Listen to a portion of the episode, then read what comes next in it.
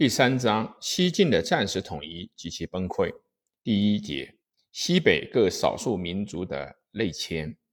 从汉魏以来，我国西晋和北晋的少数民族不断的内迁，一直到北魏末六镇起义后，鲜卑人最后全部涌进塞内为止。这样一个阶段，在中国古代中世纪史上，可以说是民族大迁徙的时代。首先是匈奴人的迁徙，北方的游牧部族匈奴人居住在广大的蒙古草原上，他们的生活情形常受自然条件所限制，他们以放牧马、牛、羊、骆驼来生活。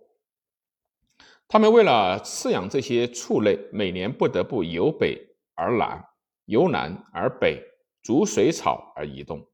全体游牧人平时的迁徙很有规则，所谓各有分地，逐水草以徙。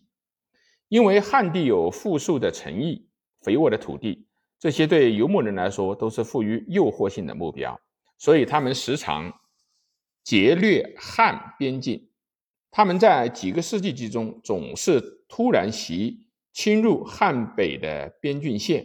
洗劫城市，蹂躏庄稼，掠汉人为奴婢。当汉军云集的时候，他们又回到草原地带，在茫无边际的旷野里四散了。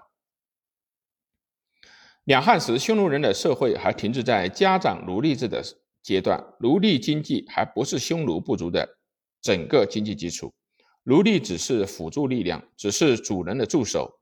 汉元帝时。郎中侯因对匈奴示状，称：“边人奴婢愁苦，欲亡者多。”曰：“闻匈奴中乐，无赖，厚望集合。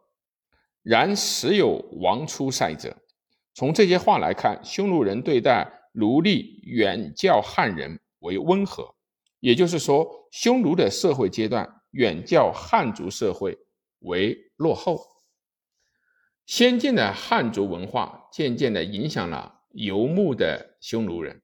匈奴单于也采用了“天地所生，日月所至”的尊号。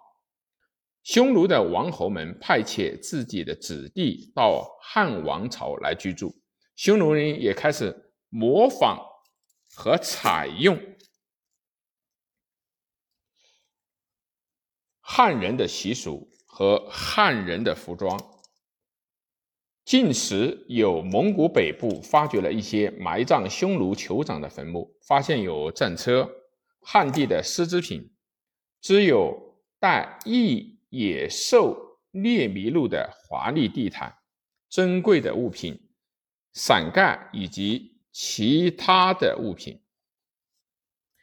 公元四十六年，也就是东汉的建武二十二年，蒙古高原发生了空前的大旱灾，赤地数千里，草木尽枯。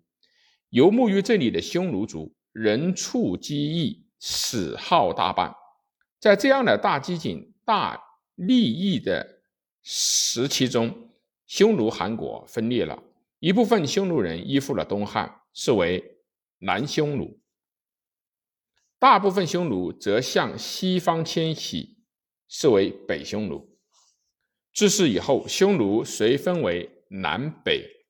公元九十一年，东汉复驱逐北匈奴，势力于金微山之外，也就是现在的阿尔泰山。